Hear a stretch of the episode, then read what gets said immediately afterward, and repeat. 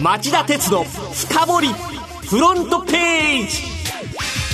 皆さんこんにちは。番組アンカー経済ジャーナリストの町田鉄です。皆さんこんにちは。番組アシスタントの杉浦舞です。逃亡犯条例の改正騒ぎをきっかけに大規模化している香港の抗議活動ですがアメリカのツイッター社は月曜その活動の正当性を損なう情報を流したとして中国政府の関与が疑われる936件のアカウントを削除したと発表しました。またフェイスブック社も同じ日ツイッターからの情報共有を受け5つのアカウントを削除したと発表しています。中国政府による SNS 上の情報操作の一端が明らかになった格好です。ツイッター社は声明で国家の支援を受けた組織的な工作であることを裏付ける証拠がある。香港の抗議活動の正当性を損なうことを含めて現地の政治的対立を意図的かつ明確に煽ろうとしていたと強調しました。中国では共産党の配下にネット世論の誘導を狙狙う部隊、えー、通称五毛党がある、はい、えー、香港のデモ隊が立法会議会を占拠し、えー、共産党系メディアの記者を攻撃した後 SNS には五毛党が関与したとみられる大量の批判コメントが溢れ出してました一方でデモ隊側も SNS を活用警察がデモ隊に暴力を振るう様子などを拡散し反警察の世論づくりを図ってますまあ、SNS を利用した泥仕合となってますよね。ですよね。本来 SNS って個人と個人のコミュニケーションを円滑にするためのものなんですよね。えー、ところが2016年のアメリカの大統領選でフェイクニュースが横行して以来世論操作の道具になっちゃって人々の対立を煽ってる。まあ、新しいテクノロジーが人間と社会を不幸にしている格好なんですよね。対策の基本は書き込み拡散される情報の真実性のチェックを強化することに尽きると思います。早期の抜本的な対応が望まれます。さてこの後は町田さんが選んだ1週間の政治経済ニュースを10位からカウントダウンで紹介していきます。町田鉄の深掘りフロントページ。まずは今週10位のニュースです EU のデータ保護規則こそ個人情報の不正入手の抜け道を作る？EU ヨーロッパ連合が去年施行した GDPR 一般データ保護規則の情報公開請求の権利を使い第三者が個人情報を企業から不正に入手できる恐れがあることが分かりました。博士課程の学生が指摘したものでインターネットなどを通じて入手した情報で本人になりすまし情報請求できるリスクがあるということです。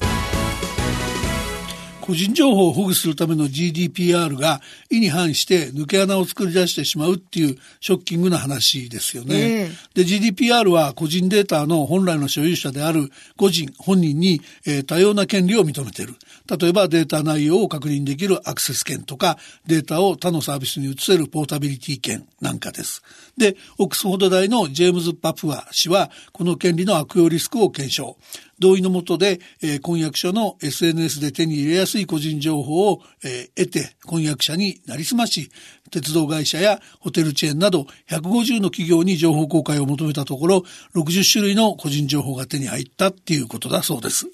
第9位のニュースは日本郵便二重徴収無保険が13ヶ月で10万件日本郵便でまた顧客に不利益となる保険の販売が発覚しました。アフラック生命保険の委託で販売するがん保険で保険料を二重徴収したり契約者が一時的に無保険状態になったりする事例が去年5月から今年5月までで少なくとも10万件あったというものです。日本郵便は5年前にアフラック側から二重払いを解消するシステムの導入を促されても対応しておらずかんぽ生命保険の不正販売に続いてずさんな経営体質が改めて浮き彫りになった格好です。もう毎週のように日本郵政グループのずさんな営業問題が発覚しておりグループ企業の社外取締役として申し訳ない限りです。えー、実態、原因の究明と再発防止策構築が急務だと思っています。一方で経営に対し日本郵政グループ労働組合は水木の2日間熊本市で開いた全国大会でかんぽ生命保険問題に絡む営業手当の補填やえ、金融営業の抜本的な見直しを求めることを確認しました。信頼回復に向けて各職場でチェック機能を果たすとする特別閣議を、特別決議を採択したほか、増田中央執行委員長が官僚的な組織風土、民営化に伴う商品開発の遅れなど構造的な問題があったとして会社側と改善を協議していく考えを示しました。まあそういう努力をできれば皆さんに見守ってほしいと思います。では8位のニュースはドイツ30年債の入札で利回りが初のマイナスに。水曜の30年ものドイツ国債の入札で利回りがマイナス0.11%と初のマイナス金利圏に突入。これによりドイツ国債は長短すべての現月でマイナスとなりました。30年間ドイツ国債を購入して保有、その対価をもらうんじゃなくて、逆に0.11%の対価をドイツ政府に支払うっていうのは、うん、まあちょっと行動として、投資として異常ですよね。えー、で、その実際のところ利回りでなくて、いずれヨーロッパ中央銀行が量的緩和を再開すれば真っ先に買われるのが安全資産とみなされるドイツ国債だと見て、そうなった時に売却すればキャピタルゲインが得られるっていうことなんでしょうが、うん、投機的すぎるように見えて仕方がありません。7位のニュースはこれです。韓国が制裁を科した北朝鮮関連船舶3隻が日本に合計8回も寄港。船舶検査をモニタリングする国際組織東京 MOU によりますと北朝鮮産の石炭の不正輸入に関わったとして去年8月に韓国が入港禁止措置を取った貨物船3隻がその後1年間で日本に少なくとも合計8回寄港したことが分かりました。寄港を許した背景には日本の法整備の遅れがあります。日本は特定船舶入港禁止特別措置法で北朝鮮船籍の船の入港を禁じてますが、うん、えー、第三国の船籍で北朝鮮に寄港した記録がなければ規制の対象外。で、寄港した船は、えー、中米ベリーズなど、いずれも北朝鮮以外の船籍でした。で、国土交通省は今回の8回の寄港で立ち入り検査を実施しており、現行法で出港差し止められる違反は見つからなかったというんですが、早急な法整備が必要必要と言えそうです。続いて6位のニュースは、アップルがスマホ用に中国製の有機 EL パネル採用を検討。複数の報道によりますとアメリカのアップル社はスマートフォン iPhone の中核部品である有機 EL パネルに中国の BOE 製品の採用を検討している模様です。現行機種で使う韓国サムスン電子製に比べ2割程度安く調達できる見通しになっていることが背景ということです。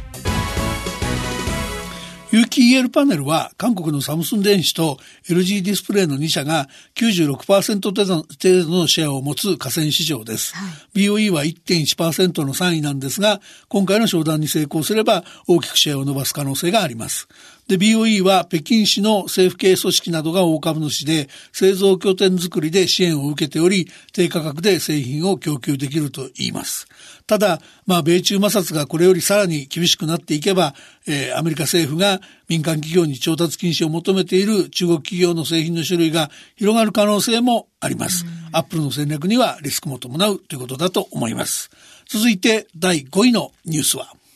韓国日韓軍事情報協定 G ソミアを破棄。韓国大統領府は昨日国家安全保障会議の常任委員会を開き日韓で防衛秘密を共有する G ソミア日韓軍事情報包括法協定の破棄を決めました。会見したキム・ユグン国家安保室第一次長は日本が明確な証拠を提示せず安全保障上の懸念を理由に韓国をホワイト国のリストから除外したことにより両国の安全保障協力環境に大きな変化が生じ敏感な軍事情報を交換する目的で調印した協定を維持することは国益にかなわないと判断したと主張しました。このニュースは今日の午後5時35分からの町田鉄の深掘りでお話しすることにして先を急ぎましょう。第4位のニュースはこれです。明日からフランスで G7 首脳会議が開幕。国際協調主義の崩壊リスクも。明日から3日間の日程でフランスで G7 サミット主要7カ国首脳会議が開催されます。G7 サミットは1975年のランブイエサミット以来40年以上にわたって日本、アメリカ、ヨーロッパの首脳が集まって毎年開催。政策協調を話し合ってきた重要な会議ですが2017年にトランプ氏がアメリカ大統領に就任して以来アメリカとヨーロッパの間の亀裂が広がる一方の上イギリスの EU= ヨーロッパ連合離脱をめぐるヨーロッパ内での対立も激化しており国際協調路線を再建できるか正念場を迎える形となっています。まあ、現況はトランプ大統領なんですよね。2ヶ月ほど前の古い情報ですけども、あの、その時はアメリカのトランプ大統領が批判を嫌って、今回のサミットを欠席するんじゃないかって取り沙汰されたこともありました。それから直近は自由貿易とか地球温暖化などの、えー、議論で、えー、議論の紛糾が必至なので、えー、入れながら首脳宣言が出せないんじゃないかっていう観測も広がりました。で、この観測についてフランスのマクロン大統領は水曜日、えー、首脳の役割はリスクを取って指示を出すことだと言い、臨機応変に作った宣言を出す。その方が具体的な結果を残せるんだと反論したそうです。まずは10位から4位までのニュースをお送りしました。町田鉄の深掘りフロントページはい、えー、では3位のニュースはこれです。アメリカがファーウェイの金融策を強化。アメリカ商務省は月曜、中国のファーウェイへのアメリカ製品の金融措置を強化すると発表しました。今年5月にファーウェイ本体と関連会社68社を金融リストであるエンティティリストに載せたのに続き今回新たに中国本土の研究所やヨーロッパの販売会社など46社を加えるものです。これに対しファーウェイは火曜不公正な取り扱いを停止するよう求めるとする声明を発表しました。まあ一方で商務省は既存の通信網や携帯電話の安全を保つために必要な部材やソフトウェアに限り輸出を許可する猶予措置の延長も決めました。金融措置を受けて、えー、ファーウェイはアメリカ製のソフトウェアや半導体部品の調達が制限されて、えー、海外でのスマホスマホ販売が失速するなど事業に打撃を受けています。では2位のニュースはこれです。アメリカの経済界が株主第一主義を見直すと宣言アメリカの主要企業の経営者団体であるビジネスラウンドテーブルは月曜株価の上昇や配当の増加など投資家利益を優先する株主第一主義を見直して今後は従業員や地域社会などすべてのステークホルダーの利益を尊重する事業運営に取り組むと宣言しました。この宣言はどういった人たちが行ったんでしょうか？このビジネスラウンドテーブルの会長を務めている JP モルガン・チェイスのジェイミー・ダイモン CEO、最高経営責任者のほか、アマゾン・ドット・コムのジェフ・ベソス CEO や、ゼネラル・モーターズのメアリー・バーラ CEO など、181人の経営トップが名前を連ねました。サンド企業は顧客や従業員、取引先、地域社会、株主といった全ての利害関係者の利益に配慮し、長期的な企業価値向上に取り組むと言っています。ビジネスラウンドテーブルは1978年以降、定期的にコーポレートガバナンス、企業統治原則を公表し、1997年からは企業は主に株主のために存在すると明記していましてました。で、この方向転換の背景には何があるんでしょうか？やっぱりアメリカ国民の経済界に対する反発をかわす狙いですよね。アメリカでは好調な企業業績を受けて、富裕層がより豊かになる一方で、労働者の賃金は低水準にとどまり、格差が拡大してるでしょう。えー、ただまあその全ての利害関係者の利益に配慮した経営っていうのは伝統的な日本的経営に通じるものがあって、えー、近年の日本の株主重視へのシフトに歯止めがかかる可能性もありそうですね。えー、それでは今週第1位のニュースはこれです。コンビニ4社の消費増税対策、その場で2%分を値引き還元。10月の消費増税に合わせて始まるキャッシュレス決済のポイント還元策についてセブンイレブン・ジャパンなどコンビニエンスストア大手4社は支払い時に消費者の購入額から還元対象の2%分を差し引くことで足並みを揃えました発生したポイントをその場で使えるようにする方が後日ポイントが戻るよりも消費者に歓迎されるとの判断が背景にあります。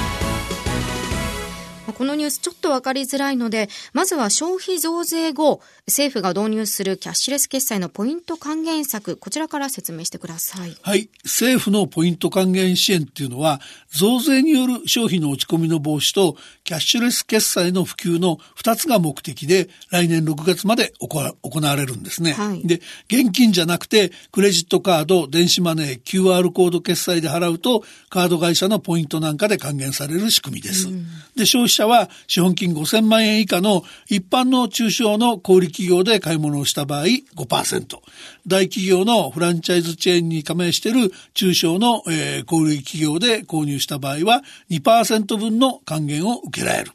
で、この場合、還元原資は政府が負担します。うん、で、還元方法は原則としてクレジットカードや QR コード決済のポイントとして付与するよう定められてるんですが、例外として決済時の金額からポイント分をその場で差し引いたり、銀行口座にポイント分相当額を与えたりする対応も認められてるんです。うん還元されるポイント分をその場で決済金額から差し引くことができるんですか？実はそうなんですね。で、セブンイレブン、ファミリーマート、ローソン、ミニストップのコンビニ大手4社はこの例外規定に着目して値引き対応を決めた。で、仮に税込みの支払い金額が600円だとすれば12円分がその場で値引きされ588円支払えばいいことになります。そうですね。まあ消費者としてはその場で還元してもらった方が実感がありますしありがたいですよね。そうですね。ただ、あの、コンビニもいろいろあってですね、ええ、直営店とフランチャイズ店があるでしょ？はい。で、政府の補助金は中小企業対象ですから、フランチャイズ店が対象なわけです。でここで補助金が出るまでの間、本部がフランチャイズ店の還元費用を立て替えることにするそうです。はい、で、一方、直営店には補助金が出ないので、こちらはコンビニ各社が必要資金を自己負担する。で、還元対象はクレジットカードや QR コード決済ですけども、まあその種類は問わないと。で、即時還元を採用するところがどんどん増えればですね、コンビニみたいに、えー、ポイント還元の対象にならない中堅小売店は反発しつつも対抗して値下げせざるを得ないかもしれないでしょ？で、その場合、価格競争が激しくなると取り沙汰する声もあって、これから一体何が起きるか要注意ですよね。そうですね。さあ、この後5時35分からの町田鉄の深掘りは、韓国経済に灯った黄色信号を見落とすなと題してお送りします。それでは再びお耳にかかりましょう。さようなら